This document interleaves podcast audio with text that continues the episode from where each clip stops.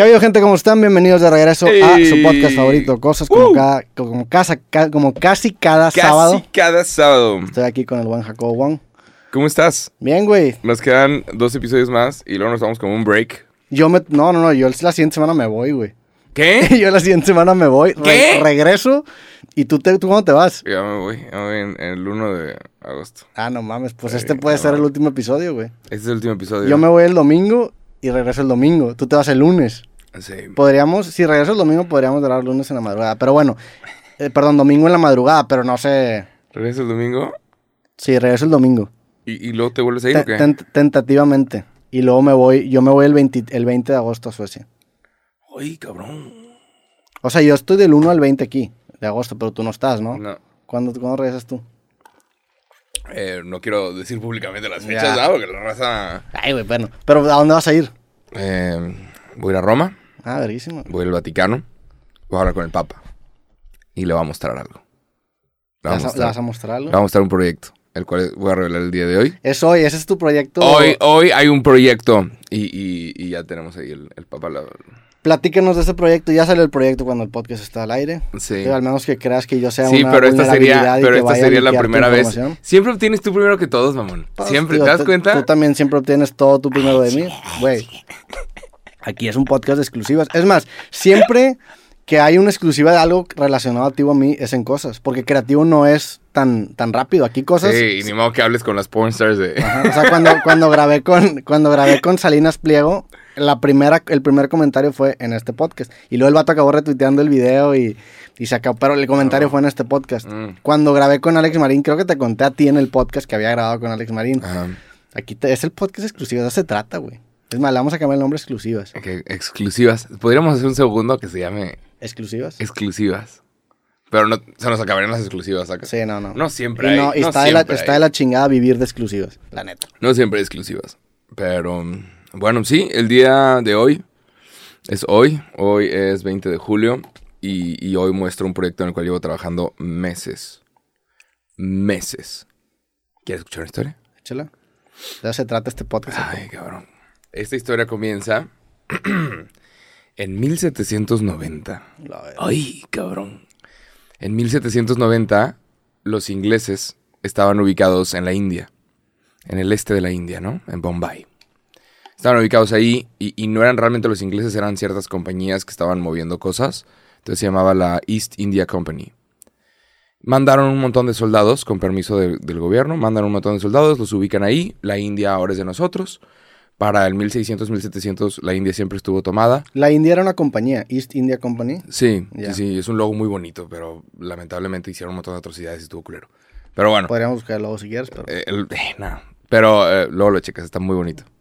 Eh, estaban ubicados en el este de la India y había un montón de soldados. Y después de varios meses, los soldados dicen, oye, quiero una cheve, porque en la India no había. Oye, ¿y si me das una cheve? Oye, en tu próximo cargamento, tráeme una cheve, güey. Entonces, eso fue lo que hicieron.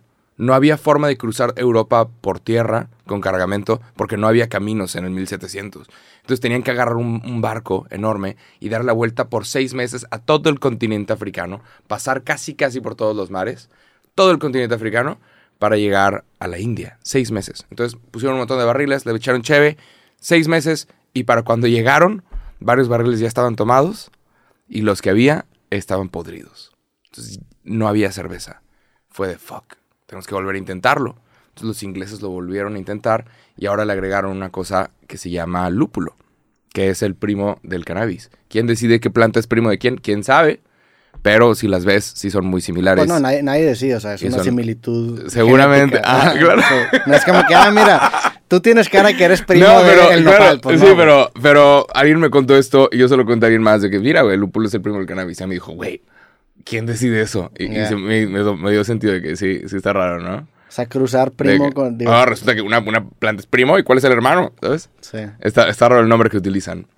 Pero a la cerveza le agregan lúpulo y esto hace que se conserve. Y no nada más que se conserve, sino que durante todo el viaje terminó agarrando un sabor y una fuerza increíble. Y sabía muy bien. Para cuando llegó a la India lo probaron y a todos les encantó. Después de varios años, cuando los soldados regresan a Inglaterra, van a sus pubs locales y dicen, quiero la cerveza de la India. Y es de, no, pues es que tenemos esta. Y es de, pues, ¿qué es esto? No, güey. Dame la que me dabas en la India, dame la chingona.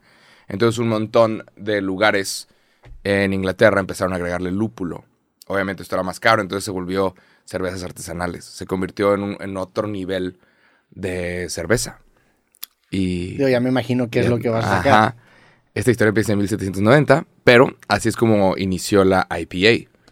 De 1790 nos vamos al 2022. Justo en Seattle me, me explicaron que era una IPA porque yo no soy mucho de cervezas. IPA sí llama. IPA es Digo, no me, Indian... no me lo explicaron tan a profundidad como tú ahorita. eh, pero es la Indian Pale Ale. Y hay un montón de historias, ¿eh? Porque luego...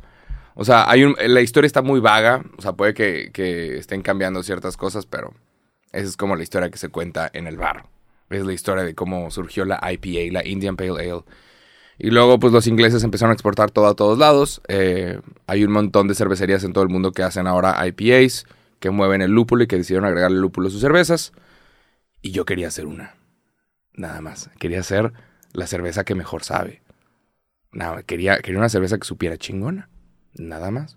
O de otro nivel. Es otro, otro estándar. No es la cerveza que encuentras en tu tiendita de conveniencia. Es next level shit. Entonces, empecé a mandar correos. Empecé a mandar DMs eh, a un montón de cervecerías alrededor del mundo. Oye, ¿puedo trabajar contigo? Oye, quiero aprender esto. Tienes que ofrecerles algo para que te ayuden a crear una fórmula. No es, no es cualquier cosa. Tienes que ofrecerles algo. Tienes que ver cómo conseguir que te ayuden. Y yo no tenía nada que ofrecerles a las cervecerías. Entonces empiezo a mandar DMs, empiezo a mandar correos. Sudáfrica, Inglaterra, Irlanda, Canadá. Hay una zona que se llama British Columbia, que todavía tienen muchas tradiciones, que es la Columbia Británica. Todavía tienen muchas tradiciones inglesas, comen fish and chips y madre media. Y... Digo, en muchos lados comen fish and chips, pero. No, sí, pero es- lo- lo se, se siente, British. se siente Ajá. Sí, no hay puestos de fish and chips. Ajá. Sí. Pero, bueno, me termina contestando alguien en Canadá. Leonard. Leonard, Leonard. Saludos Shout out. Leonard. Victoria BC, Oak Bay. Eh, ¿y qué dice Leonard? me, me termina contestando y fue de, güey, puedes trabajar, pero puedes trabajar conmigo desde abajo. Te puedo enseñar y te puedo dar, claro que sí, pero tienes que trabajar conmigo desde abajo. Y me fui a Canadá a barrer pisos. Fuiste a, a Eh, trabajar en una. A trabajar desde abajo en la talacha, tenía que cargar los barriles, tenía que cargar la basura grande, la basura que generan estos contenedores. Eh, empecé a mover todo esto, pero tenía que estar hands-on, tenía que saber exactamente qué era todo. Y especialmente tenía que saber de dónde, de dónde estaban sacando los mejores productos. ¿Cuánto tiempo estuviste trabajando? Un mes. No, no, no, pero, pero en, en la talacha el que tú le mencionas. Un mes. Un mes. O sea, Un no, mes. no, no fue como un ascenso. No, Porque se- no- ¿qué vas a ascender en Pues, un digo, mes? eres, eras el güey que venía de México, tienes seguidores. Sí, no, ahí, digo, traes- era, traes- era de cada lunes, cada lunes te avientas tal, cada martes haces, ok, o sea, no, era, no era de que Era- como cenicienta sí. todos los días, no, pero, pero Era era, para estar, aprender. era estar ahí y- y lo que yo quería era saber de dónde estás consiguiendo qué. Y luego sucede, sucede la inflación, México está peleando contra la inflación, quitaron un montón de, de impuestos a productos de consumo humano para, para que crucen la frontera y aprovechamos para traer literalmente los mejores productos. Para hacer cerveza. Sí. Y o sea, bueno, termino trabajando de, este, de aquel lado, me ayudan a crear una cerveza y yo le digo, güey, es que quiero romper las reglas. Es- eso es mi, mi primero. Lo primero que yo quiero hacer cuando quiero hacer un producto es romper las reglas. Yo quiero hacer lo que los otros no pueden hacer. ¿Por qué? Porque esa va a ser mi ventaja competitiva. Yo sé que un juego que se llama No Mames, Hasbro no puede sacar un juego que se llama No Mames. Mattel no puede sacar un juego que, no que se llama No Mames. ¿Por qué? Porque no va con las buenas costumbres y lo que tú quieras. Entonces, si yo voy a sacar un juego, déjame hacer lo que los demás no pueden hacer. Si yo voy a sacar algo, déjame hacer lo que los demás no se atreven a hacer. Poner esto en una playera. Chingue su madre. Porque nadie más se atreve a hacer esto. Esa es mi ventaja competitiva. Entonces dije, güey, quiero hacer una cheve, pero quiero hacer una cheve que rompa todas las reglas. Y quiero que sea una IPA. Y me dijeron, em, you could try light IPA. Entonces es una fórmula diferente, se siente más suave, pero tiene este sabor que probaban en 1790, que está delicioso, Que es el sabor del IPA, del lúpulo. el lúpulo. Que es lo que distingue a un, hacer un este IPA. sabor lupulado increíble que desde que lo sirves en un vaso, porque esta se sirve en un vaso, lo hueles, lo pruebas, le das un trago grande, maravilloso. Nada más. Y a toda la gente que, que quiere introducirse al mundo de la cerveza artesanal, eh, muchas veces el error de muchas personas es que cuando la quieren probar al principio le dan un trago chiquito. Y si tú le das un trago chiquito, no puedes sentir todo el grano, toda la malta, no puedes sentir todos los cereales que tiene. Y entonces no te va a gustar. lo- el primer trago que le tienes que dar a tu cerveza es un trago grande para que puedas realmente sentir todo el proceso. Toda la, la maravilla. Y ya, eh, me ayudaron a crear una fórmula. ¿Cuándo tardaste en hacerlo? Un chingo. O sea, lo que pero, pero desde que fuiste a Canadá ya, ya, ya la habías empezado. Ya estábamos con la idea. Esto es un proyecto de Amigos Cool, no es nada más mío, obviamente. Es un proyecto de Amigos Cool, es un proyecto que lleva un ratote. Estuvimos en Canadá trabajando en una brewery y, y regresamos y pudimos ofrecer la fórmula a la mejor cervecería de cheves artesanales de México. Mm. Nada más. Y resulta que está en Monterrey. Se llaman Principia. Ya. Son los que tienen más premios en cervezas artesanales. Entonces. ¿Y va a ser un, va a ser una de sus cervezas o va a ser Sí, asociación sí, o sí, ne- sí, por cuestiones de permisos, salubridad y absolutamente, ¿sabes? Todo Sí. tiene que ser colaboración con ellos. Claro, y aparte tienes que, ellos ya tienen todos los permisos. Tienen todo. Usas tú la infraestructura como cuando Luisito sacó su pillofón que Claro. usa infraestructuras de otras telefonías Sí. y lanzas tu propia, Sí, es lo en que este caso, tu propia cerveza. Porque si no, si no me tomaría siete años y dependería de qué gobierno está y, y ¿sabes? Sí. Si el permiso, si alguien me pide una mordida, es un pedo. Entonces tienes más, que asociar eh, con más a- alguien. métele el tema de inseguridad, el tema de Claro, con- sí. Sí. Y historias que no podemos contar por acá, pero que nos hemos cosas que no hay que contar. Sí. Bueno, pero ¿cómo se llama la cerveza, güey? La estoy haciendo mucho de pedo. ¿Cómo se llama la cerveza? Yo sé que lo estás, estás evitando mencionar, güey. Pero bueno. O- hay algo más que quieras contar No, nada más. Se, se mejoró la. Es que quiero poner en contexto. Quiero que entienda la gente que, que es mucho trabajo detrás de. Y es literalmente mi corazón. O es literalmente mucho esfuerzo. El otro día lloré al respecto. O sea, no podía más. Y estaba hasta la madre. Y era de ya. Y ya. Se logró. Ya está hecha. Ya está lista. Para el momento que estamos haciendo este video, ya está. La puedes encontrar en casadelexito.com. Y se llama Éxito. Ok. ¡Éxito! Felicidades, ¡Ey! cabrón, la net. Y es un gran nombre. Sí. Eh, no, la botella está hermosa, aparte nos la pelamos para hacerla. Y la botella es oscura. Aquí hay un dato curioso. La botella es oscura. Cuando la botella es oscura es porque funciona como unos lentes de sol. Tiene que proteger. eh, tiene que proteger el sabor que hay adentro. Sí. Entonces no puede estar bajo el sol. Entonces las botellas que son oscuras es porque hay un sabor que tienen que proteger. Y pues la botella es oscura porque tienen que proteger ese sabor. A mí me hubiera encantado que la botella fuera de otro color, pero no. Tiene que ser oscura para que, para que se mantenga ese sabor que tenemos.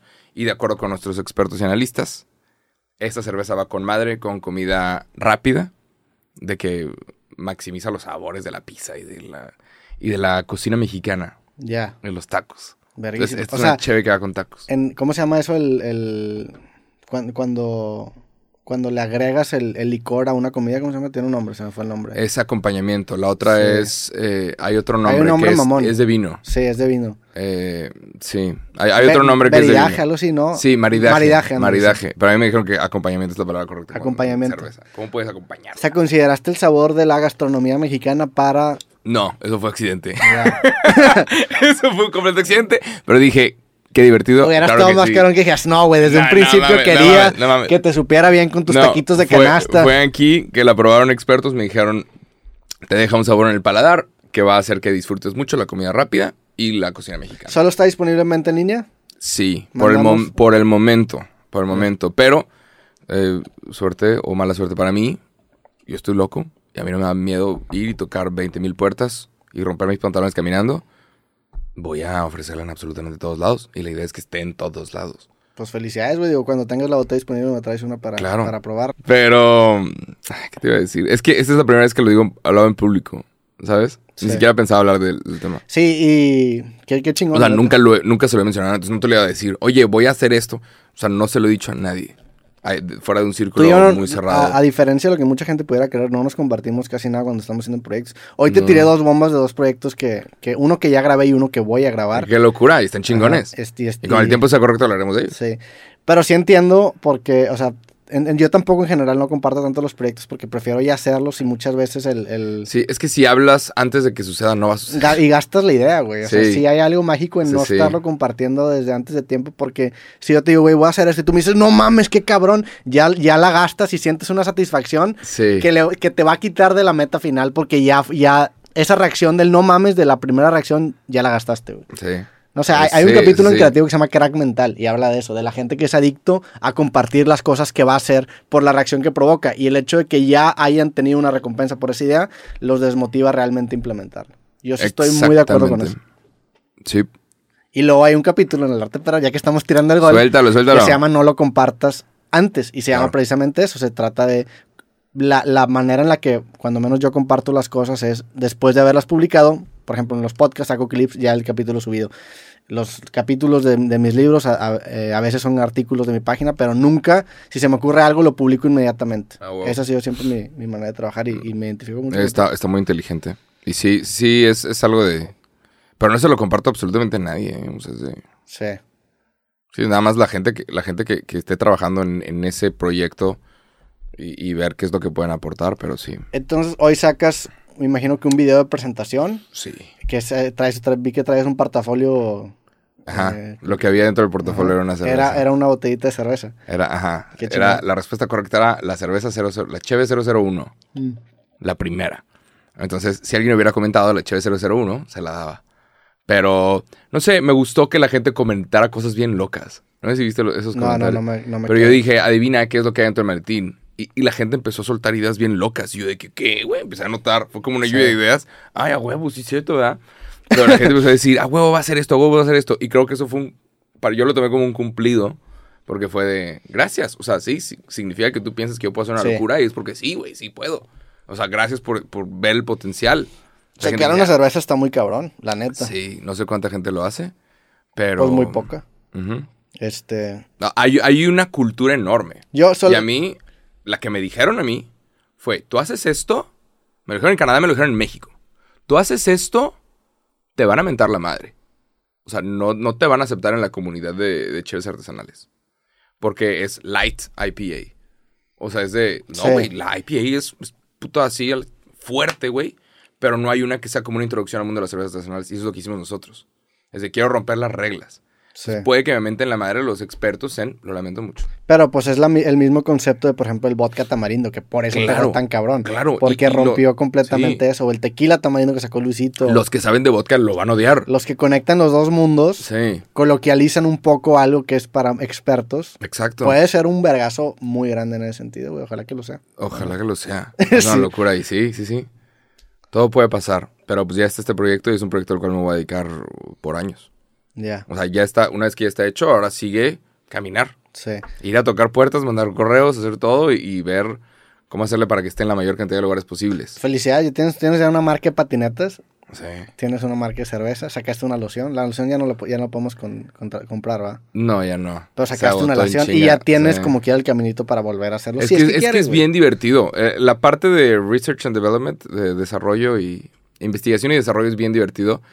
Y lo que más me gustó de todo es que el sacar una cerveza significó... Esto significa que toda mi vida que llevo pisteando fue una preparación. No fue perder el tiempo. ¿sabes? Fue, una investigación. Fue claro. una investigación, investigación de mercado. Sí. Y a partir de este momento, cada que yo me echo una cerveza, estoy haciendo investigación de mercado. No estoy tomando nomás porque sí, estoy trabajando.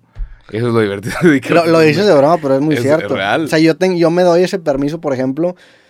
Pues ya ves que de repente vas a librerías y, y te compras un chingo de libros. Para mí ahorita son referencias. Eh, claro. O sea, para el próximo que proyecto que voy a cómo, hacer. cómo está. Incluso salir de vacaciones lo, lo justificas con, ah, no mames, voy a tener una historia que contar. La vez pasada te conté la historia del vato armado, que fue un clip del podcast, o sea, literalmente... Todo, todo se todo- justifica. en, en este tipo de carrera le puedes sacar jugo a este Sí, tipo sí. de experiencias. Digo, para bien o para mal, porque también creo yo que hay partes negativas de no poder divorciar tu trabajo de tu vida. Ajá. Pero es Dedi- muy bueno generalmente, la neta. Dedicarte a lo que te gusta o trabajar en lo que te gusta sí tiene sus cosas malas. Que es, pues literalmente ayer estuve ve- 24 horas despierto. No, y te lleva a la verga profesionalmente y también se escurra tu vida personal, quieras o no. Eso es lo culero.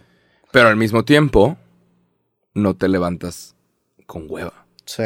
No te, ay, tengo que ir a trabajar. La gente que trabaja por dinero, después de que generaste un millón de pesos, ah, ya, Sí. ya no quiero. Y, y esto es, no, me encanta. Eso es, Sí, es mi vida. sí, eh, me, me gusta hacerlo. Lo, lo, lo, lo, lo más fuerte a mí, a veces, porque obviamente también es lo más bonito, es no poder apagar ese switch. O sea, Sí. el no poder decir, terminé mi día, vamos a ir a, a mi casa a nada más relajar y estar... O sea, mucha gente sí tiene muy bien dividido Sí. eso. Y está bien, la neta, si, si te gusta y eres las- feliz, qué chingón. Y a veces sí digo que, madre, neta, sí me gustaría o sea, ahora que me fui a Las Vegas a Seattle, todo el tiempo es estar pensando en los clips. No, no hay ningún día de, o no hay ninguna semana libre, o sea, des- desde, desde que empezamos cosas, que fue cuando yo, coincidió un poco cuando yo renuncié a mi, a mi agencia de contenido, desde ahí, todas las semanas hasta el día de hoy, he publicado mínimo un podcast y en Ah, promedio casi tres. Porque Ah, son dos de creativo y uno de cosas. Y no había ni una semana libre en donde no publique nada. No, cosas de repente Pero fallado. qué divertido. Sí que divertido, pero también no hay tiempo libre. No hay, güey. O sea, Claro. no, no, sí hay tiempo libre, pero no hay un tiempo en donde no tengo una vocecita atrás diciendo, oye, güey, subiste un clip hace dos horas, checa que no te están cancelando. O sea, algo así. ahora ahora Este- con, con el capítulo de, de Alex Marín, Está interesante. estoy, Eh. estoy especialmente culiado por Facebook, la neta. Ah, ok. Y digo, nos metimos una labor meticulosa de censurar y de Palabras y así. palabras y, y- y en general no ser muy amarillistas ni ni igual hay, igual hay temas que puedes evitar en aquella plataforma. Sí, pues digo, pero si hablas, si estás hablando Pero- de un capítulo que se trata sobre la vida Sí. de dos estrellas porno, es, es difícil sacar clips. ¿Y le decían para- qué? Le decían no Facebook, por. No por sí. Sí, sí, sí. Pero estuvo, estuvo, estuvo bueno ese Vi, capítulo. vi dos, tres clips. O sea, no, no lo vi completo. Creo que es el capítulo más extraño que en el que yo me he sentido. ¿Se te hace? Sí. Pero no sé, lo que aprecio es que realmente, realmente estás abierto a recibir a todo tipo de personas. Eso, eso se, se- está chingón, güey. Sí. ¿Sabes? Y a no todos les va a gustar, pero, pero pues es lo que te diferencia de los demás, güey. Es lo que mantiene vivo el proyecto, güey. Claro. Si, si, me, si me quedo solamente a un camino o a un tipo de invitado, a un perfil, el proyecto se muere y se estanca. Exacto. El hecho de que saque estas, estos capítulos en donde incluso yo digo que, ay, que, o sea, yo en su momento lo pensé, dije, "Re- sí lo quiero hacer, no lo quiero hacer, porque quieras o no, ya tienes un perfil, ya tienes una reputación, esa reputación que tengo yo, y, y no, y no, no, ni siquiera por sonar condescendiente a la industria del no por o a las personas que vinieron, que la neta, gracias por venir, sino más que nada porque esa reputación, el hecho de que la gente me identifique con, a lo mejor el vato que habla de, de estos temas, de creatividad, de con filosofía y la chingada, para las marcas es más sencillo clasificarme y tipificarme y, y genera fuentes económicas pues más confiables. El estar rompiendo constantemente esa idea que la gente pueda tener de mí afecta un poquito a eso, pero vale la pena. Es lo que hace este pedo interesante y es lo que hace el proyecto que esté vivo. Está Y- vivo y- el proyecto. Creo que el éxito de, de Creativo fue porque tú le abriste las puertas a gente a la que nadie les abría las puertas. El éxito de Creativo. Tú, tú le diste una plataforma literalmente a un montón de músicos que no, no eran invitados en medios tradicionales. Aquí fue, fue la primera vez de muchos. Y, y no nada más eso, le diste tiempo para hablar. Cero, vamos con comerciales y ahora vamos a bailar. No, no, no, era de, hablemos. Sí. Tú hiciste eso primero. Y, y eso fue, fue lo que funcionó. Y es que, que no te da miedo invitar a gente diferente o invitar a gente que no, que no está comprobada que llegue a funcionar. Sí. Eso está chingón. Y empezar a, digo, sí, gracias, güey. Y, y me gusta mucho, el, el- la neta es que sí disfruto el sentirme incómodo. A veces el sentirme huevo. como un pendejo. O sea, a veces invito a alguien que es muchísimo más capacitado que yo en cierto tema y literalmente soy un alumno. O sea, soy Ya. un vato que no sabe nada a comparación de este güey. Y tener esas dinámicas en donde hay un capítulo en donde a lo mejor soy muy alumno y en otro en donde a lo mejor soy un periodista o soy más curioso.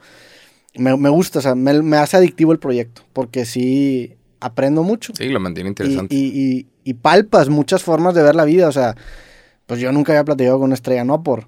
Y, y el, el ver el behind the scenes, el cómo estructuran. se- se- eh, que yo tengo muchas reservas sobre la industria no por. Se me hace que es una industria que, que fomenta muchas prácticas muy culeras en la sociedad. Creo yo que muchas veces se abusa de gente que está en posiciones vulnerables. es, una, es una reacción, ¿no? A un problema de la sociedad. es un.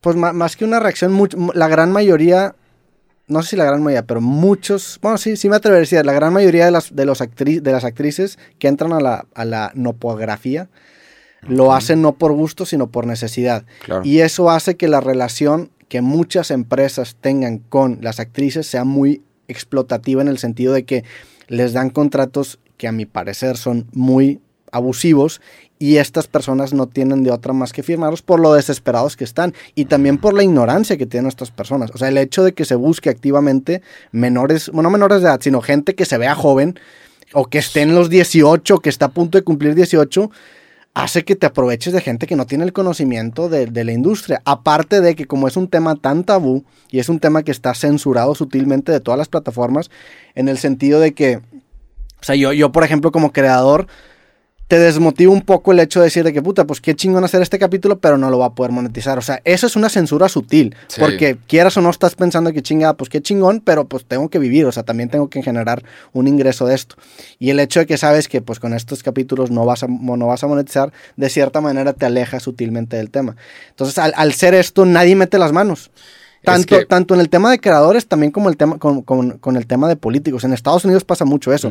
La industria del no por no está nada regulada porque nadie se quiere ensuciar. Tú con que lo menciones ya de entrada te quitas a todos los votos de los republicanos conservadores que hay en Estados Unidos. Entonces es un tema en donde nadie se quiere meter, lo cual hace que sea una, una anarquía real. Ahora, yo no, yo no estoy diciendo que Alex o en general esta compañía que tiene él haga estas prácticas. Mi crítica no era para él, yo a él no lo conozco. O sea, yo a él, es más, hasta se me hizo un buen tipo, la neta, se me hizo un güey educado que tiene conceptos y creencias fundamentalmente distintas a las mías, definitivamente, que tiene una manera de referirse a las mujeres que yo no comparto definitivamente. Sin embargo, si lo analizamos a grandes rasgos, se me hace una persona, la neta, se me cayó bien. Eso es lo que quiero decir. Y también Yamilet.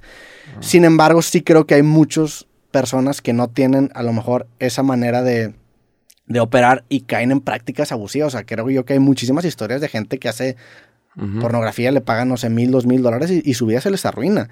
Y el problema es que muchas veces las historias de los perdedores no se cuentan. En este caso, pues estoy platicando con dos personas que le hicieron, viven de esto, o sea, ganaban mucho menos en sus otros trabajos y ahora realmente fue un acceso a ellos a una vida mejor económicamente hablando. Que si lo vale o no es otro tema, pero realmente triunfaron en el aspecto económico. La gran mayoría de la gente no, no llega a esos niveles. Sí, Y son y- contados. Y, y la ironía es que esas historias no se cuentan. O sea, un- una persona que intentó hacer pornografía y, y falló, fracasó por tal o cual razón y ahora quiere aplicar un trabajo y le encuentran ese, ese video y lo corren del... O sea, esas historias son la mayoría y no se cuentan. Entonces, es, la, la verdad sí, tanto para entrar al capítulo como saliendo del capítulo me quedé con ciertas cosas que, que creo que es normal, la neta. O sea, también obviamente, de cierta manera, pues a- al tener yo una educación religiosa, y no es que ahorita lo practique, pero tienes esa vocecita, esa, esa conciencia que te metieron desde niño. Como una moral de Entonces, valores. Ajá, entonces salir, salir raro, pero fue un, en el, en el sentido del entretenimiento y en el sentido de, de la apertura esa a los invitados, creo yo que fue un, un gran episodio. Y la neta, Alex y Yamilet me trataron muy bien, güey, me cayeron muy bien, súper respetuosos, buen pedo, o sea, fue, eran, eh, no, no tengo ninguna queja de ellos sobre su trato hacia mí, me trataron muy bien, güey, y eso lo Oh. agradezco. A huevo. Sí, sí, creo que es una... Lo que pasó con la pornografía creo que es una reacción y creo que hay, hay- suceden más esta, esta creación de contenidos en lugares donde hay mucha desigualdad. Porque a- algo había visto de, de los sugar daddies, que sí se puso muy de moda hace como 3, 4 años hablar al respecto y contar chistes al respecto. Y había sitios sobre sugar daddies. Oye, salir con alguien que te pague cosas. Salir con alguien y, y esa persona te paga cosas. Y, y había gente hablando como si eso fuera una forma de vivir correcta y como si eso fuera esta- estuviera con madre. Y, y, y- y era un artículo que hablaba sobre cómo los lugares en donde hay más desigualdad son más propensos a tener esta clase de cosas. De sí, sugar daddies, en donde alguien Sí, paga, sí, claro. paga por, por el tiempo y, y el sexo con una persona. Y, y- son más propensos también esos lugares en donde haya gente que acepte hacer esa clase de cosas. Porque lo que quieren hacer es salir de donde están.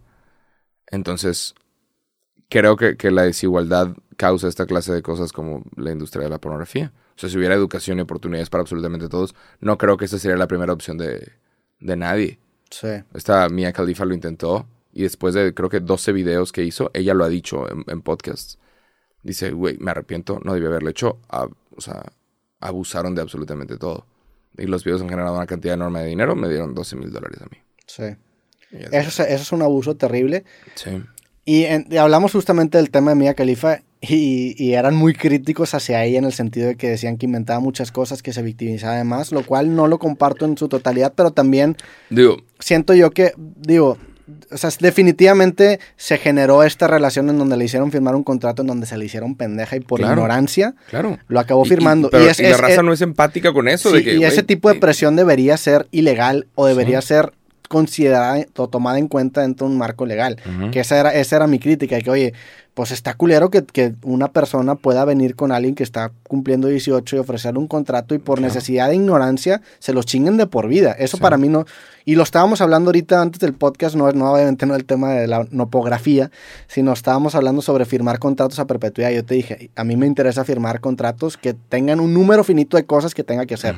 Nada a perpetuidad, porque luego en 30, 40 años, quién sabe qué chingados pase. A Chappelle le pasó, el, el especial ese en donde se pelea con Viacom, hablaba precisamente sobre los contratos a perpetuidad y cómo se lo pendejearon en su momento. Sí, sí, sí. Un contrato donde no te puedas salir, un contrato que no puedas romper, no es un buen contrato. No lo firmes. O sea, Ah. tienes que poder salirte de, de esa sociedad. Ahora, algo, algo positivo que se está dando recientemente con esta democratización de el tener el acceso a tu poder filmar tus videos es que la- el dinero ahora sí se está distribuyendo de una mejor manera. O sea, las, las actrices ganan más porque son más Sí. partícipes y no necesitan tantos intermediarios para poder eh, generar una carrera de esto. Que si es una carrera chida o no, eso es, es un tema aparte, pero a fin de cuentas se me hace algo bueno que ahorita, por ejemplo, en OnlyFans, las, las, las chavas, en su mayoría, que también son vatos, pero en su mayoría son chavas, que tienen estas cuentas y se meten esta cantidad de dinero, ese dinero se está yendo directamente a ellas. Y eso está Sí. chingón. Si me preguntas, oye, ¿qué prefieres? Que se la meta la actriz, la que realmente está poniendo tanto su cuerpo como su trabajo, como lo que tú quieras en la plataforma, que se lo lleve un vato que le está pagando 3 mil pesos y se está metiendo cientos de miles de pesos, pues que se lo lleve la morra toda la vida. Claro. Eso a mí se me hace una, una cosa positiva. Hace poquito salió un video de Dave Dobrik, ¿viste ese pedo? Sí. Que salía el ¿Qué? screenshot de lo que ganaba. Era una Una, locura. una morra, una chava amiga de David Dobrik. acá tengo el, de hecho lo quería tocar contigo ese tema. Acá tengo el screenshot. ¿Cuánto fue? Como 50 millones de dólares. Ve, aquí está el, el screenshot. Pero, eh, pero se tiene que decir, güey, esta mierda es... ¿Cuánto fue? Sí, ves, no ve nada más ese screenshot. No mames. O sea, junio de 2021, 2 millones de dólares. Sí, vamos a 2 millones 300 mil. Esos son 45 millones de pesos. ¿Cómo, güey? ¿En un mes? Sí, es una locura. Bueno, aquí lo ponemos. ponemos acá Pero- la- Sí, bueno, para, para la gente que nos está escuchando, en febrero del 2022 ganó 600 mil dólares y en junio del 2021 había ganado 2.3 millones de dólares Pero, en un mes. Es una Ojo, locura. No es que yo sea experto en OnlyFans, pero esta es gente que ya tenía fans por otro lado. Sí, claro. La gente tiene que entender esto porque pasó mucho y fue un error que, que se habla como abrió OnlyFans y ganó un chingo de varo. Sí, güey, pero tienes que tener fans. No te andes encuerando si, si, si nadie te conoce. ¿Por qué? Porque la se van a meter tres personas que te conocen y te van a intentar arruinar la vida. Y no tienes una empresa que te proteja porque hay empresas con las que firmas. eh, cuando haces OnlyFans y tienes una gran cantidad de fans, hay empresas que se encargan que no se filtre en ningún lado y se encargan de estar constantemente borrando el contenido que la gente filtra y te protegen. Entonces, eh, Sí, yo, yo creo, mi consejo también como creador a las personas que están considerando hacer una cuenta de OnlyFans es empieza gradualmente. No vayas de 0 a 100, porque gran parte del negocio de la, pues de, de- de la sexualización está en esa narrativa.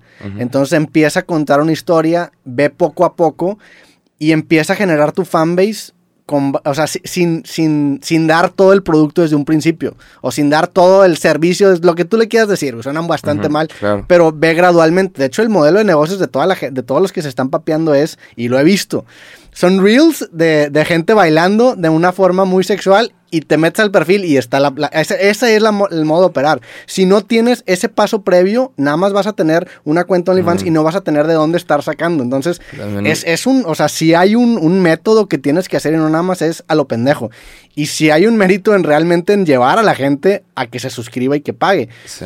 Ahora, es, es- de, de lo, de si vale la pena, yo honestamente no lo haría, yo no lo recomendaría, pero hay gente que lo hace y, y, pues se tiene Hay- que respetar, ¿no?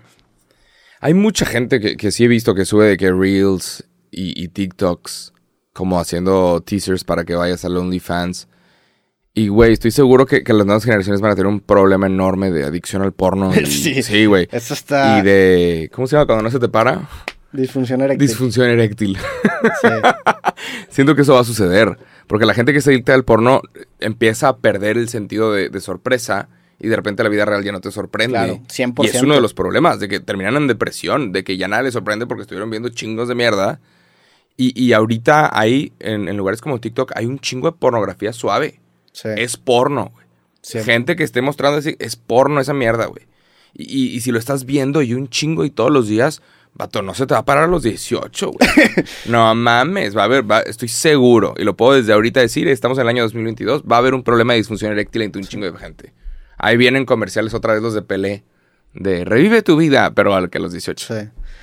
Sí. El, el hecho de que el formato de contenido sea tan corto hace que busques reacciones muy impulsivas para que se haga viral. Por ejemplo, si tienes solamente 15 segundos, o vas a hacer algo hipersexualizado que llame la atención, o le vas a meter un vergazo a alguien, o alguien se va a caer con una casca. Claro. Necesitas esas reacciones impulsivas para generar que, un, un- que cautives a tu audiencia, ¿no? Porque en 15 segundos, en 30 segundos, no puedes lograrlo de otra manera. Sí. Es, eh, pero sí, sí es, un, sí es un tema bien interesante. estar bien cabrón. Creo, mismo creo tiempo- yo que, que sí, sí tumba muchas preconcepciones de la, de la sexualidad que teníamos en el pasado, pero también hay, hay veces en donde no se platican de estos efectos negativos que te- puede te- pasar. Te, que causa daño, vato. También deja el porno. no, un no- mensaje no para estás, los no vatos. estás acostumbrado a, o no, no estás hecho para estar recibiendo Sí. dosis de, de, De pues, de rush, dopamina, de sí. dopamina y, y- sí, son dos, dosis de dopamina. no sé qué más. Las quemas la serotonina y son dosis de dopamina que te dan pues el, el- el masturbarte, güey. Y si lo estás haciendo constantemente y no te cuesta trabajo, Te va a cargar la vas, vas a perder completamente el, el- drive sexual. Sí, que es eso, porque sí, vas a sí. ser, güey, ¿para qué chingados persigo a esta persona? Y me la pelo y le invito a cenar y todo Gente este en la vida real. Si aquí tengo una experiencia que cada vez es más cercana a lo real, o sea, ahora ya hay VR, ya, o sea, ya, ya cada vez el sexo, el acto es menos atractivo porque ya sabes que gratis puedes conseguir algo que cada vez se le asemeja más. Y vamos acercándonos a la experiencia. Ese pedo nos va a joder. Ese pedo se va a joder a la sociedad. Te lo juro. Y, y regresando al tema de OnlyFans, la razón por la cual muchas veces no se regula o no se hace nada al respecto es que hay una regla muy dura, hay una regla muy clara en, en Estados Unidos, en donde si una empresa trabaja con alguien que está haciendo actividades ilíci- ilícitas, la empresa también es castigada. Sí. Entonces, en algún momento hubo un caso en donde OnlyFans les, les cacharon como tres o cuatro cuentas de personas que eran menores de edad, que habían usado otra identificación y aún así habían logrado abrir una cuenta de OnlyFans. Entonces, eh, aparentemente parece que Visa y Mastercard cortaron relaciones y era de no. Y, el año pasado se habló de que, uy, es el fin de OnlyFans, uy, se acabó este pedo, se- tienes que volver a trabajar. Eh, eso sucedió y, y ahorita no sé cómo es que le hicieron, ¿verdad? No estoy Sí. enterado. Pero Pues Pero- algo, algo similar pasó en su momento con Mega Upload, esta página, este, en donde metieron a la cárcel al, al- al creador de esta página porque estaba hosteando contenido pirata. Entonces tumbaron la página Mega Upload y después salió Mega, que la manera en la que se blindaron, es decir, los datos que suben los, usuarios están encriptados de una manera en la que yo ni siquiera sé qué es lo que están subiendo. Entonces, si tú, Ok. tú eres este vato subiendo pornografía infantil, lo que sea que, que haya subido, que sea ilegal, el pedo es de él. Yo como empresa no sé qué está subiendo y así lo resolvieron. No sé cómo sea en OnlyFans porque aquí no hay manera de encriptar. Aquí tú te metes a la cuenta y ves lo que está pasando, pero quién sabe cómo lo habrán hecho. Sí, sí, sí. El, el tema de OnlyFans está muy interesante y, y, pues la neta, vemos estos casos que llaman un chingo la atención de, güey, se metió 50 millones de dólares, que eso, eso son 100 millones de pesos, güey. Es un chingo. Es un es berro. un chingo. Güey, es de que Se arreglas la ciudad. 50 millones de pesos esta morra en un mes, güey. A la verga. La verga. Sí, sí, sí, en un mes, ¿ah? Ajá, y, y por fotos y videos. Es, es una, Es dinero estúpido, es dinero de, de estúpido. es una cantidad ridícula de dinero. Wow. Sí, es de que, güey, ármate una ciudad, empieza, empieza a arreglar, Sí. paga por todos los árboles. Y más porque la conversión es, es, es, o sea, por ejemplo, es muy distinto yo decirte, oye, compra mi libro. Porque no hay un impulso detrás de, Ajá. no mames, quiero comprar el libro de Roberto. Aquí es un impulso que se aprovecha de un rush que tiene la persona de, no mames. Entonces, la, la conversión es otro nivel de... Está muy cabrón, Qué güey. locura, qué locura. ¿Cre- cre- te, te lo, te lo quería preguntar. ¿Crees que hay una aplicación para un creador no sexual de OnlyFans? Porque hace poco, Sí, por ejemplo, el Babo sí, sí. Hizo, hizo su cuenta de OnlyFans. Porque, porque Instagram le tumbaba todos los posts. Entonces No, empezó a subir sus posts, me imagino que fumando haciendo no sé qué, Ah, en OnlyFans. Entonces, para él fue una gran. O sea, y, y no, no sé si habrá colaborado con OnlyFans, porque si sí, qué gran campaña el meter al Babo al, al OnlyFans y a Eh, decirle, no creo, no lo creo que que haya colaborado. Pues no creo, güey. No es una empresa que necesita publicidad. Pero tú, por ejemplo, ¿cómo podrías ser un OnlyFans? No, sexual. OnlyFans, pero por ejemplo, sé que hay otros, otras versiones de eso, servicios de suscripción adentro de todas las demás plataformas. hay la versión de suscribirte a un Twitter pagando y tienes acceso a lo que está compartiendo esa persona. En Twitter hay algo, no sí, sé qué es. en Facebook también. Sí, en haces, Facebook haces grupos y, y son nada más de paga para poder tener acceso al contenido. Obviamente creo que sí es- todavía tienes que tener las reglas relacionadas de Facebook y YouTube también tiene lo mismo. O sea, existen miembros. Entonces, en Sí. miembros tienes acceso a contenido igual y antes, o igual y a contenido extra, o igual el, el detrás de cámaras. Sí. Entonces, existe eso, sí existe. Y también tú puedes abrir OnlyFans y, y no subir contenido pornográfico. O sea, tú puedes hacerlo. Sí, Creo pero que tú, Cardi co- B tú- lo hizo. tú como creador, ¿por qué cambiarías una plataforma como YouTube en donde ya tienes tus suscriptores por, un- por una plataforma como OnlyFans, no? Al menos que te Pues, estén censurando. Esa es la única. Si te claro. están censurando, Sí. que por eso las neta las morras hacen o los vatos hacen OnlyFans porque saben que los van a censurar de otras plataformas. Este, Plataformas hay.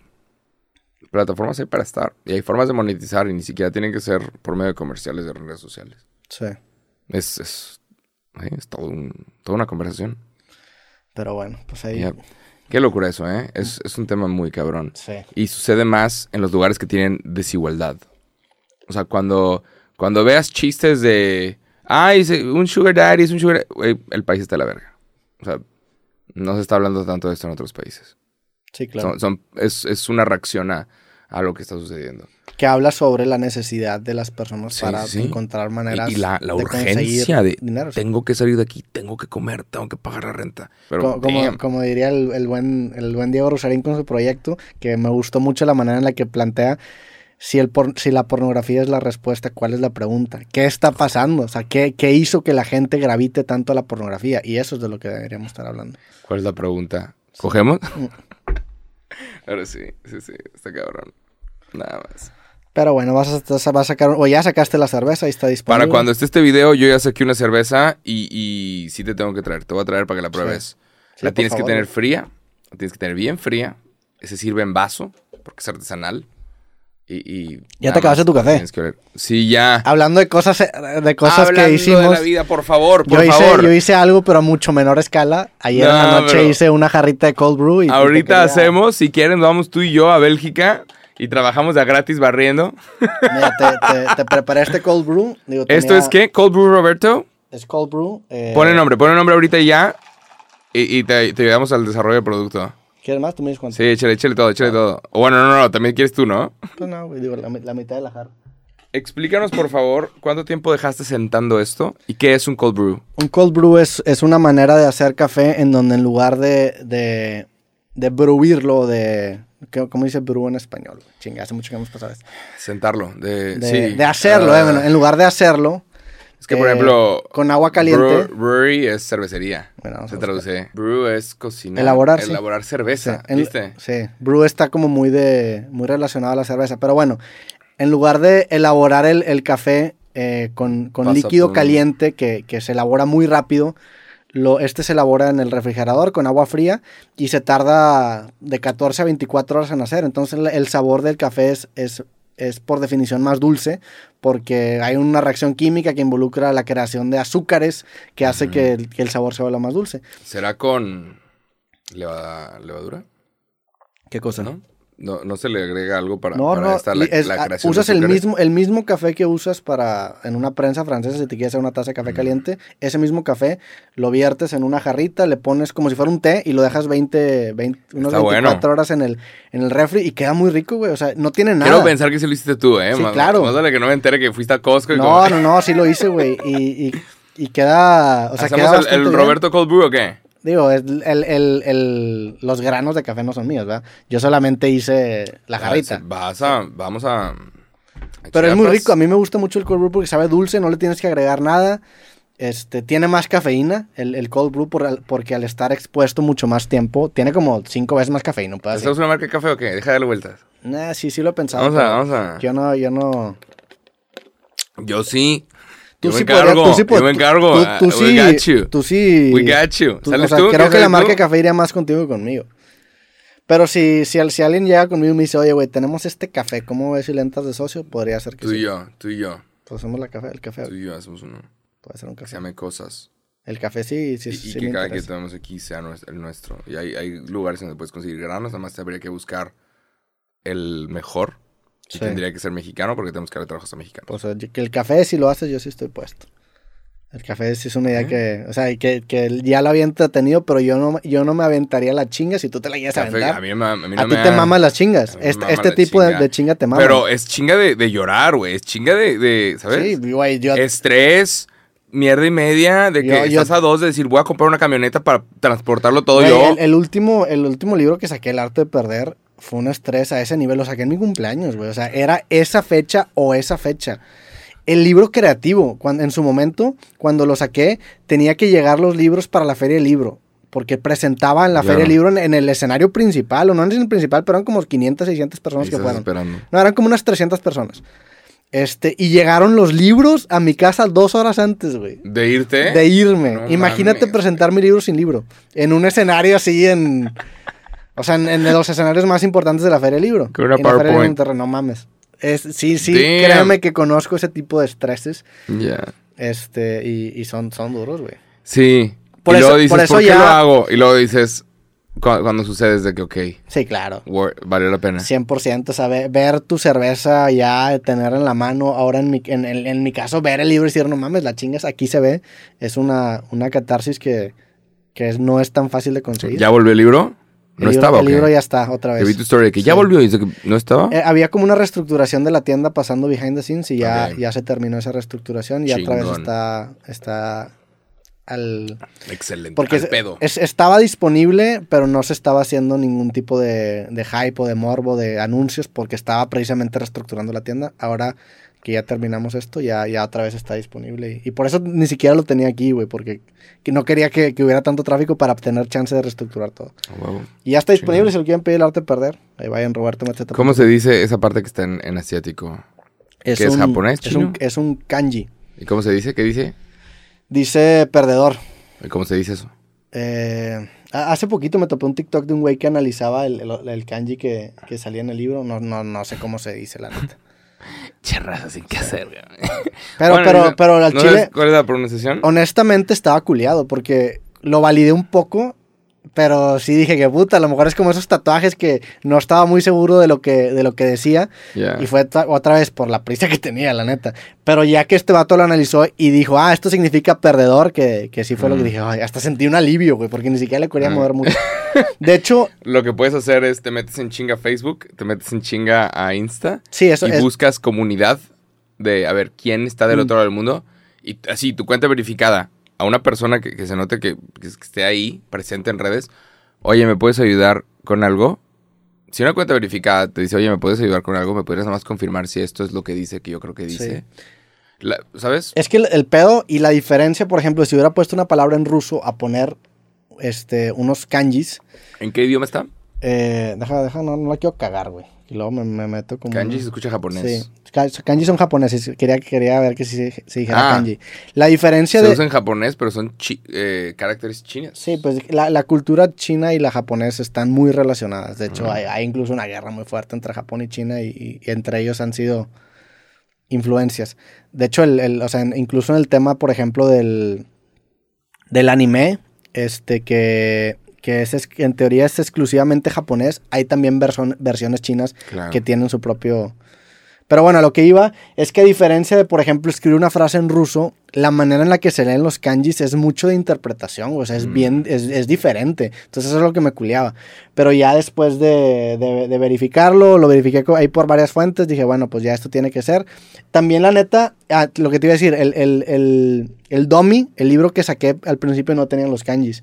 Porque también me daba, Ah. me daba, me daba culo un poco el tema de apropiación cultural, güey. De que, pues de que se, se usara como que muy a la ligera.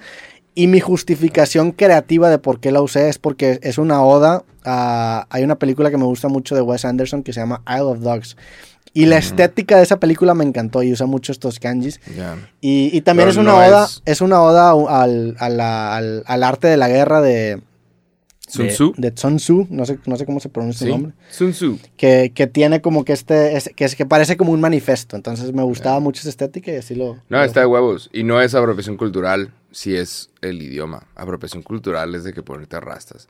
O sea, No, pero sí, sí entendería la crítica porque, sí, porque se, pero- usa, se usa con un fin puramente estético, la neta. Yeah. Pero dije, bueno, pues Y eres blanco. se ve, sí, Sí, y eh, se ve. ajá. Pero se ve bonito, la neta, el, li- el libro incluso por adentro, el, el- la, la página del epílogo también, agarré los, los kanjis.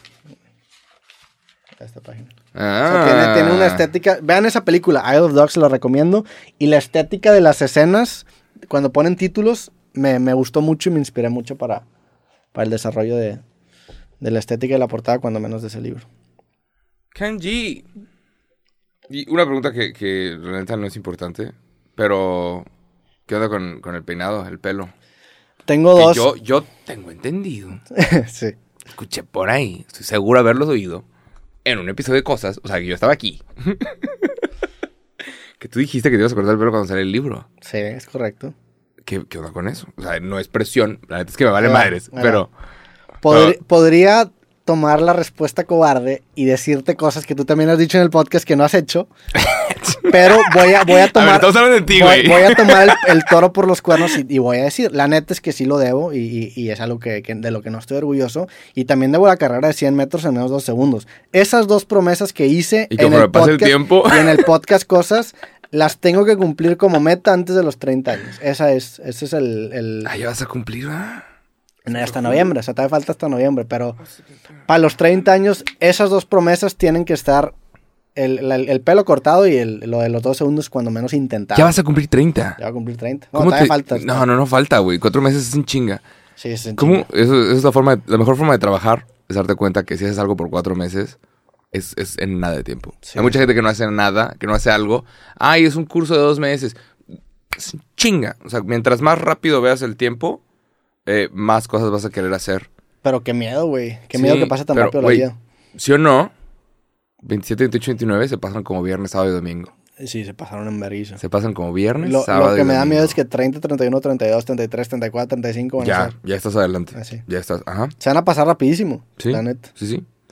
Pero sí, qué bueno que, qué bueno que le echaste chingón. Creo que estás en un muy buen lugar en tus 30. Inicias tus 30 en un excelente lugar.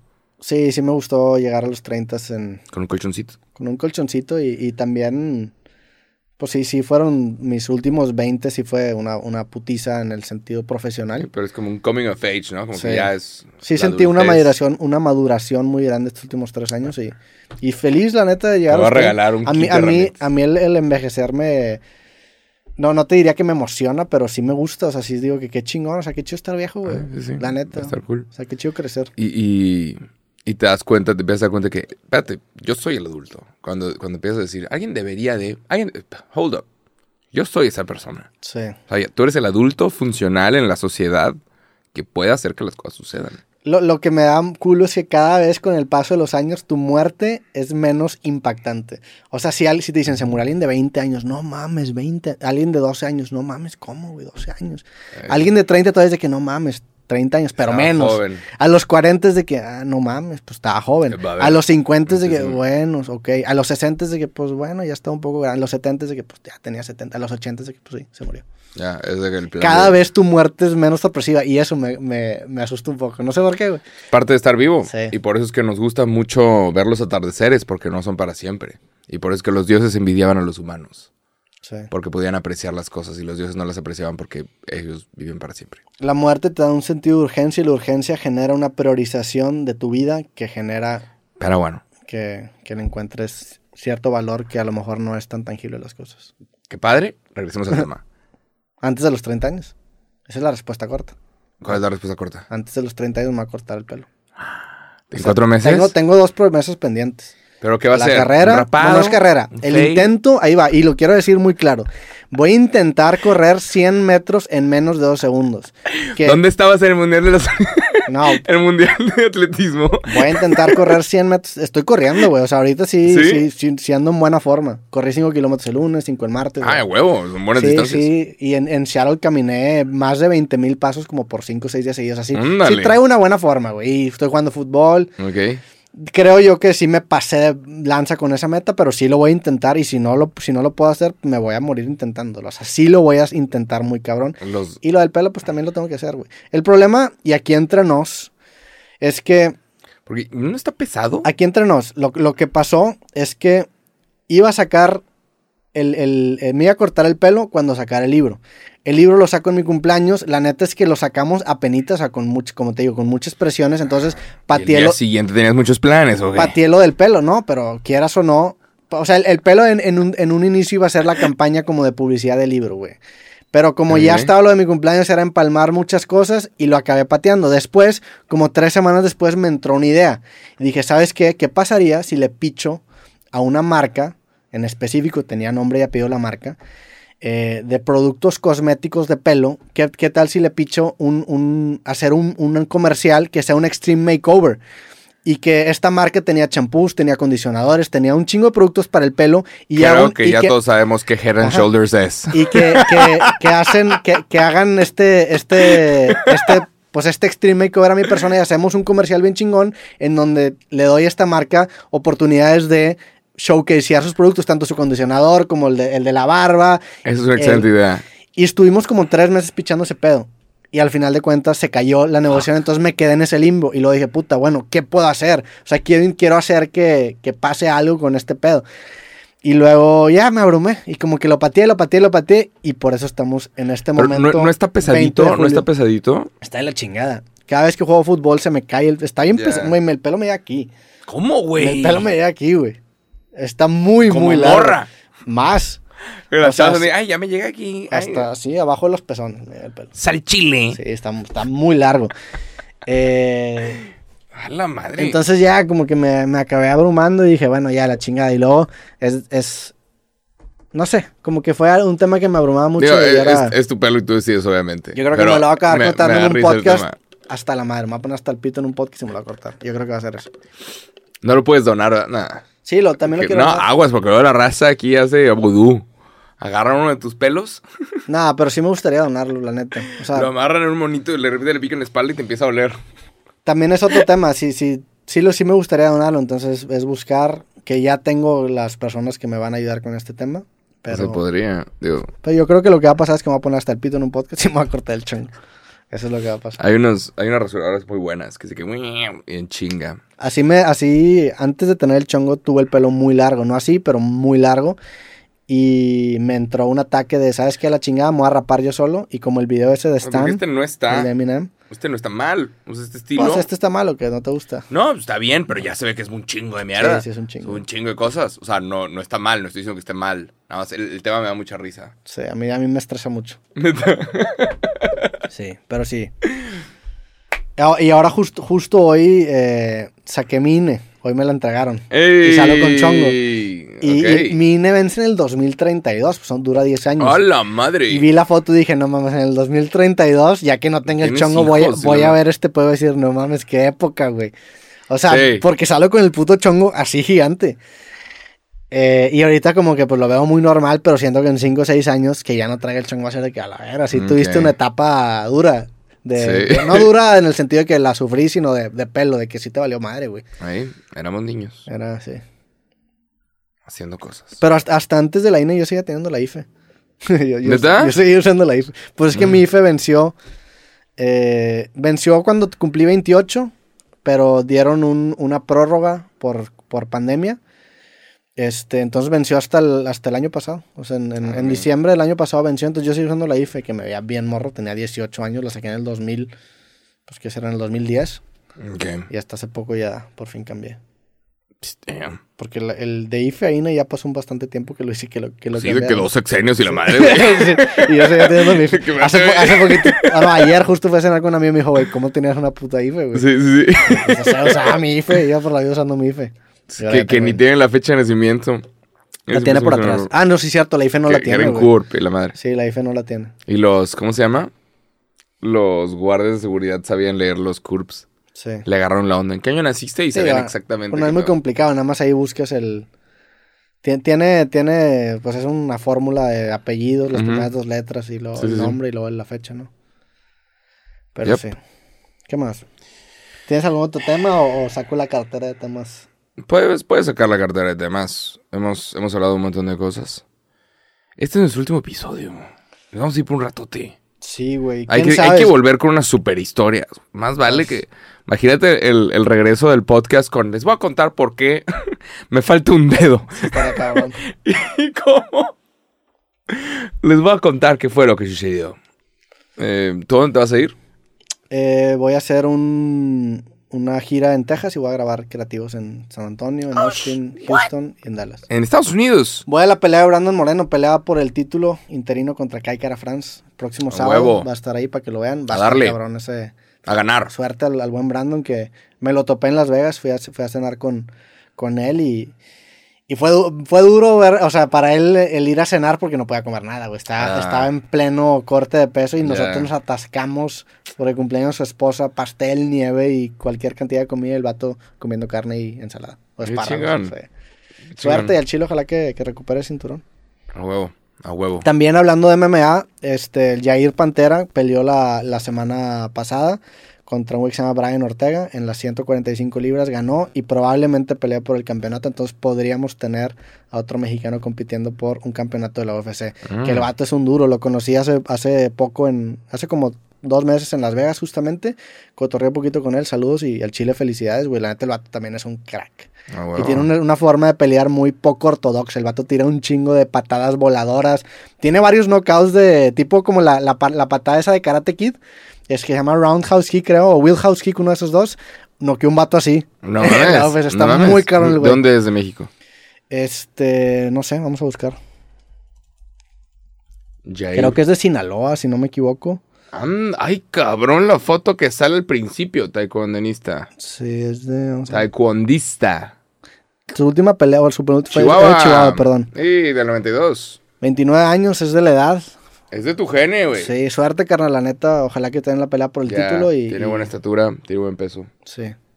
Ok. Sí, sí. ¿Vas a grabar en Estados Unidos? ¿Con quién? No, en Estados Unidos Ah, no, no voy a grabar. Voy, ¿Ah, a, no? voy a. Ah, bueno, no, sí, perdón, en Texas. Sí, como que me tripié con Las Vegas. Eh, Texas también es. sí, Texas Estados también Unidos, es Estados aunque Unidos. No, aunque no lo sea. Pues no, voy a grabar con. No, no, no es tan. Apenas estoy planeando el tour, entonces no me gustaría quemar nombres Ah, que a lo mejor no se arman. Ok. Que ahorita en el golf está pasando algo. Sí, quiero hablar de eso. Sí. Es el, es el 20 ahorita del mundo. Ahorita en la PGA está pasando algo bien cabrón. Sí. Y quedó en 11 en The Open, que es un mayor muy. Pues de los torneos más importantes de. Este de. Sí, y para que nosotros sepamos es porque hay algo muy grande sucediendo en el Sí. golf. Ah, eh, eh, una liga que se llama LIV Live.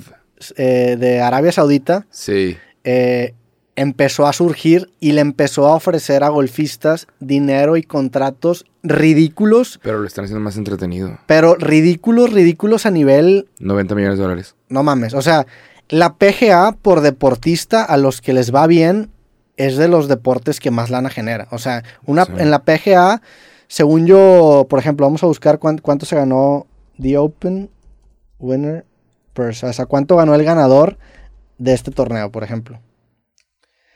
O sea, el, el que ganó eh, ganó 2.5 millones de dólares. Cameron Smith, que ganó el torneo de la semana pasada, ganó 2.5 millones de dólares.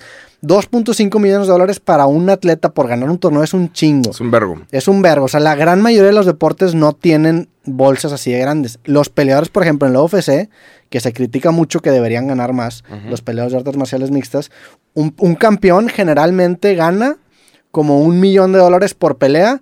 Y te estoy hablando de las máximas figuras, Israel Adesanya, o sea, de, los, de las estrellas, más pay-per-view points, que eso está como behind the scenes, pero no es, no, no, o sea, no gana tanto como un golfista. Bueno, Liv, esta empresa de Arabia Saudita, Es dinero de petróleo. empezó a sacar ofertas y, y buscó a golfistas por 90 millones, 100 millones de dólares para traerlos a su liga. Entonces, muchos de las grandes estrellas de la PGA, que es la liga de golf, que por mucho tiempo ha sido la principal liga de... Es como la FIFA, de cuenta. Es como si, si alguien compitiera con la FIFA. Así, de- así de dominante es la PGA en el golf en el mundo. Liv empezó a comprar a los grandes atletas. Eh, Abraham Anser hace poquito anunció que también se iba a ir. Justin Thomas, que fue por mucho tiempo el número uno del mundo, fue la cara. Va a estar muy entretenido. Yo, yo tengo un juego de, de la PGA Tour y la cara es Justin Thomas. O sea, era, era la principal que era la PGA. Se fue con, con Liv. Phil Mickelson, que es otra de las grandes figuras del golf. No, obviamente no tan famosa como Tiger Woods, pero yo lo pondría como dos. En los últimos 30 años en Liv. A Tiger Woods, los rumores de. Se acaba de despedir llorando, Tiger Woods. Sí. Entonces no sabemos si, si ya se acaba de ir del golf profesional. Tiger Woods. Es L-I-B. Dice dice que, que le ofrecieron un contrato de nine digits. O sea, nine digits son cientos de millones de dólares. O sea, le ofrecieron Ponle que 500 100 millones. millones de dólares. 100 millones de dólares, yo creo que habrá sido un poco más. Yo creo que le van a ofrecer unos 500 millones de dólares No creo. por ir, a- ¿no crees? Güey, Tiger Woods es el elemento más importante en el golf. O sea, los torneos en donde compite Tiger Woods a comparación de los que no compite, el rating, la cantidad es ridícula. Sí, O sea, es el atleta, salvo. Yo, y el único que quizá pondría arriba es a Michael Jordan, pero es el atleta que en un deporte hace más diferencia en cuestión de qué tanta gente lo ve. Entonces, yo, a mí no me sorprendería conociendo lo que le ofrecieron a los demás golfistas que no tienen ni una fracción del empuje que tiene este vato, que le hayan ofrecido unos 300, 400 o 500 millones de dólares. Es Mira- dinero ridículo, güey. Míranos aquí hablando de golf. Sí. El golf es un gran deporte. A mí me gusta mucho. Neta, Sí, sí, sí. yo nunca he hecho, nunca he jugado golf. Yo 18 jugaba antes, ¿Neta? este, sí, hace poquito jugué, tenía como, como cuatro años sin jugar y no jugué muy bien, pero ¿Cómo te a mí, fue? a mí me gustó, tiré bastante. ¿Cuál es la palabra? Handicap. ¿Cuál es tu handicap? Handicap es, el golf se juega, hay distintos campos, los campos tienen un par, o sea, el, bueno, es más, cada hoyo tiene un par, el par te dice en cuántos tiros deberías tirar para meterla al hoyo. Hay par 13 que son los más cortitos, par 4 que son la mayoría de los hoyos, que necesitas cuatro golpes para meterla al hoyo, Mm. y los largos son par 5.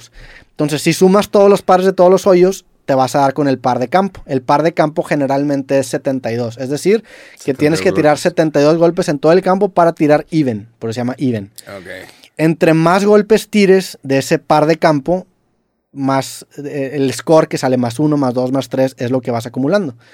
El handicap es una medida de qué tantos golpes tiras encima del par.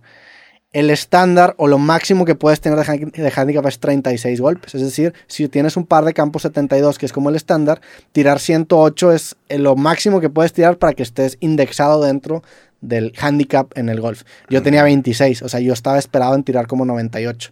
Ahorita tiré más de 108, o sea, ahorita tiré mucho que, que volví a jugar. Los profesionales tienen handicaps menores al par, o sea, tienen tienen cinco golpes abajo del, del par de campo esperado. O sea, los, los profesionales, por ejemplo, los clubs aquí en- de golf, pues tendrán, se dice más tres o tener, más tres es, es tirar tres golpes menos del par en, en- en- en el handicap, porque si hablas de tu score es arriba, pero en el handicap es abajo.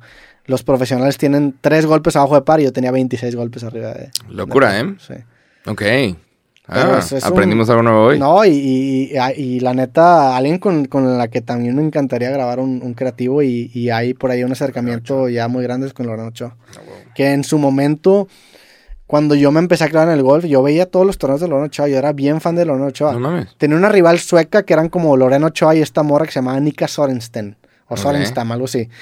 Y, y toda esa temporada de la LPGA, fueron como dos temporadas de la LPGA, yo lo seguía bien cabrón. Y luego también empecé a seguir la LPGA. Y ahorita lo sigo nada más realmente los majors. Mi papá es muy fan del golf, por eso todo el tiempo estoy. Ah. Sé qué pasa, pero me gusta. La neta Ya, sí yo estoy enterado, yo estoy enterado de, de lo del el torneo este del Live, porque es un escándalo. Un Es una escándalo liga, es una liga. Claro. Sí, o sea, no es un torneo, es una liga con varios torneos. ¿De exclusividad o qué? O sea, ¿quieren firmar exclusividad a estas personas? Es que el, el- el- la PGA es, es- Se puede criticar como ser muy elitista en general el golf porque hay ciertos torneos que solamente puedes acceder con invitación. De hecho, a los majors, a los Mm. torneos más cabrones, te tienen que invitar. Te lo puedes ganar si, si la rompes en, en la temporada, pero hay jugadores que solamente están ahí por invitación. Por ejemplo, Phil Mickelson, que ahorita no figura en el top de los, de los golfistas a nivel mundial, pero como es Phil Mickelson, va por invitación a los majors. Entonces, el gran pedo de muchos para salir de, las, de salirse de la PGA es que como es un- un- una liga tan resentida en ese sentido, pues tienen miedo de que si les vale madre ya no los vuelvan a invitar a los torneos mayores. Ay, Entonces, el hecho de que le hagan eso a la PGA, que tiene como que esta vibra incluso hasta sectosa, es como, es que... es de que sí, ahora le estás traicionando al es patrón. oficial, ajá. Y estás traicionando al patrón, pero 90 las millones. bolsas que dan ahí son ridículas y son garantizadas. Aquí es de que, oye, pues si ganas te llevas esta lana. Digo, top 10, la neta es que te garantiza una muy buena lana, pero aquí te la garantiza independientemente de. Entonces los, los torneos que están haciendo con el pool de jugadores que tienen, yo creo que hasta ya son mejores que la, de la PGA. Los árabes, estoy notando, no sé si lo has visto, como que quieren ser parte de la conversación global, ¿no? ¿Lo ves? Sí, O sea, que están llegando con este dinero de petróleo y quieren, quieren tener Fórmulas 1 y quieren tener mundiales. ligas quieren de fútbol. chinga madral de cosas. Y quieren tener eventos y que venga el Real Madrid a jugar aquí, que vengan a... Y quieren como que ser parte de la conversación global, pero también tienen esta cosa que sigue haciendo que sea como difícil, como que conectarte con los árabes, por es sus, toda esta la brecha de- cultural, claro. Sí, sí, sí. La brecha, ah, es una forma de decirlo, sí. La brecha cultural, el trato que tienen hacia las mujeres, Sí, los claro. homosexuales, estas... Está muy difícil Sí. estar de acuerdo con eso. O, Yo- o de que es verlo como uno igual. De que, ah, huevo, veamos un partido. Ah, huevo, vamos a, a tal lugar a disfrutar de esto o el otro. Yo, yo lo que veo no es tanto que quieran ser parte de una conversación global, yo simplemente creo que son gente tan rica al punto de que probablemente los máximos millonarios reales del mundo estén viviendo ahí, nada más que no están indexados en la lista de Forbes. Entonces yo, yo sí lo veo como realmente es gente queriéndose entretener, de decir, oye, güey, pues ¿por qué no traemos al Real Madrid? Aquí armamos una liguita. Ah, sí, se arma, se arma. Y les vale madre lo que piensen en todos lados. Sí. Pues hace poquito con Piquet también hubo un tema similar, ¿no? Con el Real Madrid y los derechos de la final de la Copa Se le filtraron los audios. del Rey o no sé qué era. Sí, sí, sí. Yo, yo sí lo veo más como de que, güey, pues tenemos tanta lana, vamos a armar ahí una pedita, una, una, o sea, una pedita, entiéndase una liga, una, una diversión chida aquí para, Ajá. Para es que creo que ellos tienen, ellos tienen muy presente que, que tienen que vivir de otras cosas y tienen que crear una sociedad la cual pueda vivir de, de un montón de negocios, no nada más de lo que están haciendo de petróleo. Tienen muy presente que eso se va a acabar, igual en 50 años, pero tienen muy presente eso y tienen que hacer que el reinado siga existiendo. Entonces creo que están Sí. como generando una conversación y generando eventos y, y pagando por madre y media. Se están saltando la curva de aprendizaje de desarrollar una Ajá. industria y solamente están comprando cosas ya hechas. Eso pasa ahora con la, con la PGA en el fútbol. Héctor Moreno, que vino aquí al podcast, jugó un rato en un equipo allá de, creo que era de Arabia Saudita. Este, pasa también, por ejemplo, con las universidades. Hay allá en, en, en, en, en Qatar en específico, hay, hay, o no sé si en Arabia Saudita, en uno de los dos, creo que era en Qatar, que también es algo muy similar a lo que pasa. Este, traen, traen a las mejores universidades y ponen campus ahí. Creo que hay uno de Harvard o no sé de qué universidades, pero, pero universidades densas ahí, en, en, en Qatar. Está cabrón. Y ahora pues con el mundial igual, o sea, es, es, es Pues sí, crearon no algo que no existía y a ver cómo va, a ver cómo les va. Sí, nada más no puedes usar manga corta. Sí, no. Unas por otras. Y no puedes tomar más que No puedes tomar en alcohol. los hoteles. En- solamente en los hoteles vas a poder tomar. ¿Para, para qué existimos? Güey, qué, qué. Y más en, en un mundial en donde Bye. todos se ponen hasta la verga. ¿Crees, ¿Crees tú que la gente le va a valer madre y va a acabar tomando en todos lados? ¿O va Sí. a haber una fuerza bruta de decir de que a la madre alguien lo hace y le lleva la chingada? No, creo que, creo que O sea, ¿qué crees que gane el Estado o la gente? la gente. Yo creo que también. La gente, porque creo que los árabes no tienen ni puta idea de lo que se metieron. Sí. el mundial se ve muy bonito de fuera, se ve muy bonito de lejos. No tienen ni puta idea de lo que es recibir a las aficiones de lugares como Brasil, Inglaterra, Argentina. No, los mexicanos ahí andamos, claro, los mexas vamos a sacar el tequila y vamos a cantar Cielito Lindo. Güey, vamos pero a mear. el, el argentino. Vamos a mear en monumentos históricos Claro. como en Francia, güey. sí, o sea, pero el argentino va y te cuelga, vengo del Boca y dale, y, y- y es mucha intensidad y creo que no, no están listos. O sea, se escucha muy bonito. O sea, ¿qué vas a hacer cuando un argentino se quite la playera? ¿Realmente me vas a correr a todos los que se quiten la playera? ¿Realmente tienes el poder de hacer eso? Realmente creo que lo van a permitir. Y más considerando el hecho de lo que cuesta llegar ahí, güey. O sea, si tú, considerando el, el- el aficionado común y corriente que va, o común, no, común y corriente suena muy feo, común que va a un mundial, probablemente está ahorrando años para ir a ese evento. Claro. Entonces va a ir ahí a desahogarse y a desquitarse porque es Sí. literalmente para lo que ha estado trabajando los últimos dos, sueño. tres, cuatro años. Sí, es un sueño. Realmente es un sueño. ¿Tú crees que lo, eso, o sea, que lo vas a poder frenar, güey? Y si lo vas a poder frenar, ¿a qué costo? Yo sí creo también que, que va a ganar la gente en ese sentido, pero también puede ser algo muy positivo para un país tan rígido, el decir que, órale, pues no pasa tanto, güey. O sea, no pasa tanto si se emborrachan en la calle. Sí. Pues digo, a haber alguna que otra tragedia, o una tragedia, pero un incidente. Pero pues no pasa tanto si de repente veo un vato sin camiseta o una morra en Siempre- manga corta o sin sí. camiseta, no pasa nada, güey. A ver qué pasa, pero sí va a ser un shock cultural. Muy fuerte. Y, y, y pinche mundial, güey. Ese, ese pedo no poder pistear, qué pendejo. Sí, la No neta. mames. Qué raro, güey. Pero bueno, Pero bueno. es otra cultura nada más. Y hay que respetarla, pero... No sé. Lo- Sí, la- hay que- los lugares en donde las mujeres no tienen Sí. derecho les va peor. Lo único in- intolerable es la intolerancia. La neta. Pero está, está, está comprobado que los lugares en donde las mujeres no tienen derechos, o tienen menos derechos, o no son parte de la fuerza laboral, les va peor. Y es de, sí, güey, la mitad de tu población no está trabajando por tus putas creencias, güey. ¿Cómo, güey? La mitad de tu población no está generando, obviamente te va a ir peor. Y luego, no sé, tú ves cómo están vestidos, tú, tú ves cómo visten a las mujeres con los hijabs y estas cosas, y ahorita está el coco wash de que es religioso, tú sabes que esa mierda es la inseguridad de un vato hace 500 años. 100%. Tú lo ves y es de, hubo un güey que estaba con su morra, alguien se le quedó viendo y dijo, tápate. Y se fue pasando de generación en generación. O sea, es eso, se nota. Es era una inseguridad de un vato porque alguien volteó a ver a alguien más. O un güey se quedó viendo a alguien y, y ocasionó un problema enorme en una comunidad y no, ahora se tapan todas para no llamar la atención.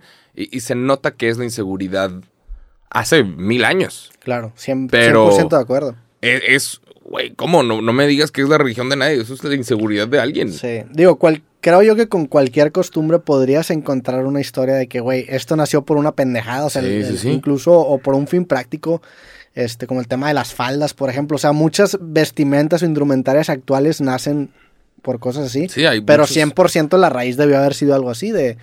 ¿Sabes que No vamos a generar algo que pueda generar... ¿Cómo, un- cómo que las mujeres se tapan? Aguántate tus mamadas, güey. ¿Cómo, güey? O sea, neta, no te podías aguantar. Viste a una mujer y la tenías que. ¿Cómo, güey? Sí. O sea, es eso nada más. Y, y la neta, qué afortunados de vivir. Qué afortunados somos de vivir en la cultura mexicana, güey. Con todo y todo lo que tiene. Te empiezas a comparar con otros países y es de, ah, ok. Ok. Digo, también te- te entendiendo que tienes tú un sesgo y tenemos un sesgo, porque seguramente muchos, Claro, todos, o, muchos dicen eso de su propia cultura. A lo mejor Sí, algunos pero- no, pero hay muchas Pero, cosas pero también muy culeras en Rusia, de... en Rusia es ilegal protestar. Alzar la voz. Decir que no te gusta el gobierno, ilegal. Te envenenan a la madre. En China, menos. Te desaparecen. La gente de Hong Kong estuvo protestando diciendo Free Hong Kong. La gente de Taiwán está diciendo no me invadan. China está ahorita hermético. es- no está permitiendo información del mundo. Está censurando películas nada más por una pendejada. Y es de no mames, güey, ¿cómo, güey? Lo mismo pasa en, países árabes. Eh, sí. Si te pones a ver el mundo, está- estoy viendo un libro de, de Gary Vaynerchuk que se llama 12 and a Half. Y al inicio te dice, te, te dice, oye, el planeta está llegando a las 8 mil millones de personas. En este momento estamos llegando, ya debería estar naciendo la persona número 8 mil. Para el inicio del año 2023 va a ser oficial que ahora hay 8 mil millones de humanos. Hay un contador en vivo de, de la cantidad de gente en el mundo. ¿Eh? Si no sé está a punto Pero de llegar a... este dato te dice, güey, hay 8 mil millones de personas. Si yo te digo qué número de persona feliz eres, ¿qué número dices? Del 1 al 8 mil millones. ¿Qué número eres de, de felicidad? ¿Crees que eres la persona número mil millones más feliz? ¿Crees que eres la, estás como en la mitad? ¿Crees que eres la persona número 3 mil, millones 500, 3 mil 500 millones? ¿Qué número, tú- por ejemplo, tú qué, qué número dirías? Ah, Es, un, es muy distinto decir, hablar de felicidad a decir de Claro. un estilo de vida, ¿verdad? Claro. Pero, por ejemplo, ¿ves los 8 mil millones? La mitad eh, no tienen hogar. O sea, no cuentan con un techo. La mitad de los 8 mil millones. De, de los otros 4 mil que quedan, la mitad eh, no, no cuentan con acceso a tecnología ni agua potable. Una cosa así Sí. ridícula. No, no cuentas con tecnología ni agua potable ni un montón de cosas. Te quedan 2 mil millones. De los 2 mil millones, tantos no cuentan con escolaridad, tantos no cuentan con oportunidades, tantos están viviendo en esclavitud. Y te van diciendo... Es que hay más gente en India y China juntos que en el resto del mundo Sí, juntos. sí, O sea, en India y China, si los juntas, hay más gente en ese, en ese espacio geográfico que en todo el mundo, en todo lo demás del mundo junto, güey. Es una locura eso. Entonces, este, este libro lo que te muestra es, eh, te enseña como a apreciar en dónde estás y, y el lugar que te tocó y todo lo que estás haciendo. Porque si ves, si ves la foto de todos los, todos los humanos y te preguntan, bueno, ¿en qué rango de felicidad crees que tú estás? Y tú dices, no, pues tal. Y luego te empiezan a decir, mira, güey, la mitad no ha hecho, o sea, no tiene agua potable. Sí. La otra mitad no cuentan con un baño, nunca han ido a un baño, un retrete. Digo, me, me, me causa un poco de ruido la palabra felicidad. Vamos a hablar Ponle de privilegio, condiciones, eh, confort. Me gusta más confort. Sí, claro. Es de- Estarías hasta Wow, arribísima. claro, güey. estamos hasta arriba. Sí. Y luego alguna vez dije, y hubo gente que se enojó, pero dije, güey, si tienes internet, estás del otro lado. No, pero ¿cómo sabes si yo la chingada? Es de que, güey, la diferencia entre una persona que tiene internet y una persona que no es abismal. La cantidad de oportunidades, información y cosas que tienes, una persona que tiene internet y una que no, es enorme. La Sí. gente que no tiene acceso a internet, no mames, necesita ayuda. O sea, hay que, hay que sacarlos, ayudarlos. Sí, es Y un no estoy diciendo escalón. ni siquiera por el internet, es gente que tampoco tiene agua potable. Sí, es un escalón gigante el acceso a Internet, pero dentro de los que tienen acceso a Internet existen otros escalones. Claro. Pero y, el- y- el- la conexión a Internet, totalmente de acuerdo, te abre la puerta. y ese es, el, ese es el tema del pinche este de privilegio madre media. Es de que, güey, siempre va a haber alguien que le esté yendo mejor que a ti. Y siempre va a haber alguien que le esté yendo peor que a ti. Y no por eso significa que no puedas alzar la voz o decir qué es lo que te molesta. Sí. Y no por eso significa que no puedas estar feliz también en cómo estás en este momento. El, el- tema del privilegio abusa mucho de la dominem, o sea, es decir, descartar ideas legítimas por quién es una persona. Sí. Y eso es lo que me causa a mí también problema. Como dijo Luna. De vez. cierta manera se entiende porque muchas veces el privilegio sí puede traer consigo sesgos, lo cual entiendo, pero también descartar cualquier cosa que te diga una persona no que esté en una decir- posición sí. privilegiada es, un, es una falacia dominem. Sí, Sí. exacto. Pero bueno, con esto termino. Ayer justamente vi un, un- un- hicieron como una cadena de, en Twitter que hablaban sobre la distribución de la población mundial y, y- y era un mapa de, de qué tan denso era la, pro- la población en, ciertos, en ciertas ciudades. Y veías la diferencia y justamente ahí vi que, que en China y en India hay más gente en, entre esos dos que en el resto del mundo completamente.